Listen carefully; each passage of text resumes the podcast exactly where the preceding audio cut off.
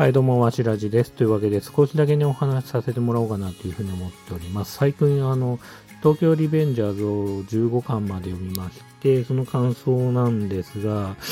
えー、結構ね、こう、少年マガジンで連載されてると思うんですけど、結構少年が読むには結構ヘビーだなと思ってて、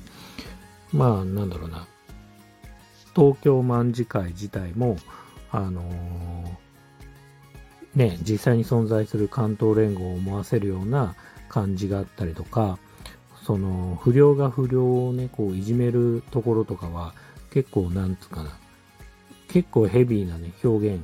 がありますよね。女性自体が、女性もね、こう、暴力振るわれたりとか、えー、犯されたりとか、えー、男性の方も裸にされて、えっ、ー、とね、ガムテープでぐるぐる巻きにされたりとか、結構そういう表現が結構思ったよりもヘビーだなっていう印象と、あと僕世代的にはちょっとおじさんでも恐縮なんですけど、ビーバップハイスクール世代で、ただまあ自分自身は東京の港区生まれで品川の高校に行ってたっていうのもあって、不良とは縁遠いというか、不良がちょっとむしろボンタンとか入ってたらダサいなあいつって言われてるようなあの文化で育ってきたんですね、僕自身は。あの結構スケーターとかの方がかっこいいと言われてたような、うん、ところで育ってたんで、ビーバップハイスクールを読みながらも、まあ、非現実的として捉えていました。で、ビーバップハイスクール自体は結構その、なんていうの、なんていうのかな、大勢対大勢とか、一人対大勢で戦うシーンってほぼほぼないんですけど、だし、なんだろうな、不良が不良をね、刺すシーンとか、殺すっていうのは、なかなかあんまり出てこないですね。あの、主人公の中村、仲間徹と加藤博士で、まあ、博士の方が、まあ、ちょっと危ない感じがあって、まあ、包丁を持ってる、あの、暴れるシーンとか実際あったりするんですけど、あの、まあ、実際にこう、なんだろう、殺人まではいかないし、少年院入っててうんたらかんたらでっていうのもあんまりないですね、基本的には。ただ、その東京リベンジャーズには少年院入ってたっていうやつが結構出てくるし、人もバンバン死ぬし、ましてやね、中学生っていう設定の中で、こう、結構怖いというか、うん、そういう意味だと結構、なんつうかな、身の危険を本当の意味で感じる感じはありますよね。危ないやつがマジで多いっていう感じがして。うーん。なんで、まあ、その辺がね、自分の感想としてはなんか、うん、トラウマというか、こう、うつ展開っていうんですかね、こういうのって。うん、なんか結構、なんか怖いなーっていう感じ。まあ、おじさん言う話ではないですけどね。印象を受けてますね。うん。もちろんね、物語、とはいつも、とはいつもっていうか、基本的に15巻までなんで読んだかって言ったら、一気に読んだんですけど、やっぱり内容的にはすごく面白かったです。まあ特に前半はね、面白くて、まあただ、あの、皆さんご存知だと思うんで言っちゃうと、まあ何回もね、何回もこう、あの、過去にね、まあ、えっ、ー、と、タイムリープしながらも戻ってきて、あの未来が変わってるはずがあんまりいい状況じゃないっていうその未来が悪い状況に変わってしまったっていうシチュエーションが何回も何回も起きるんで、途中からギャグかな、これ、みたいな感じはあったんですけど、まあそうですね。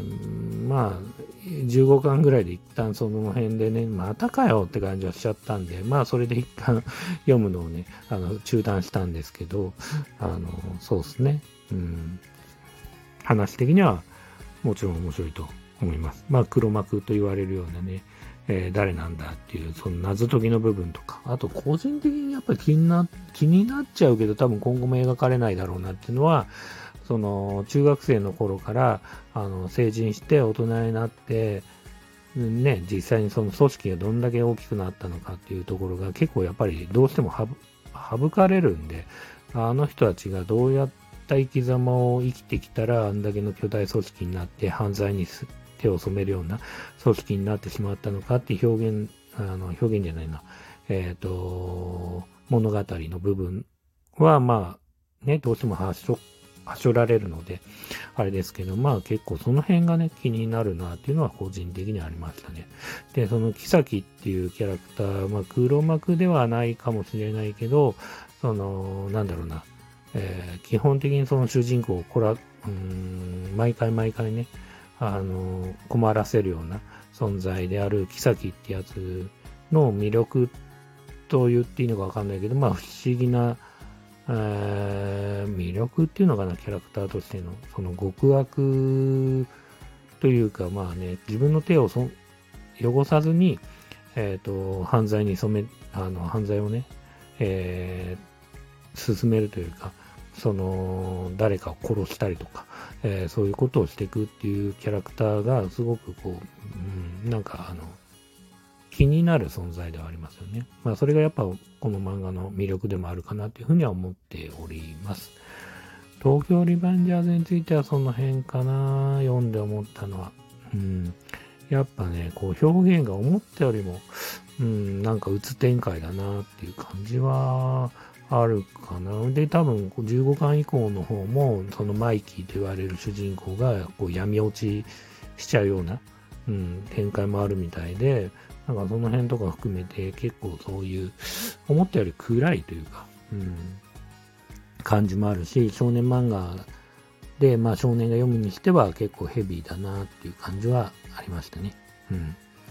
えー、僕の東京リベンジャーズについての感想はそんな感じでございます。えー、最後までお聴きくださってありがとうございました。それではまたおやすみなさい。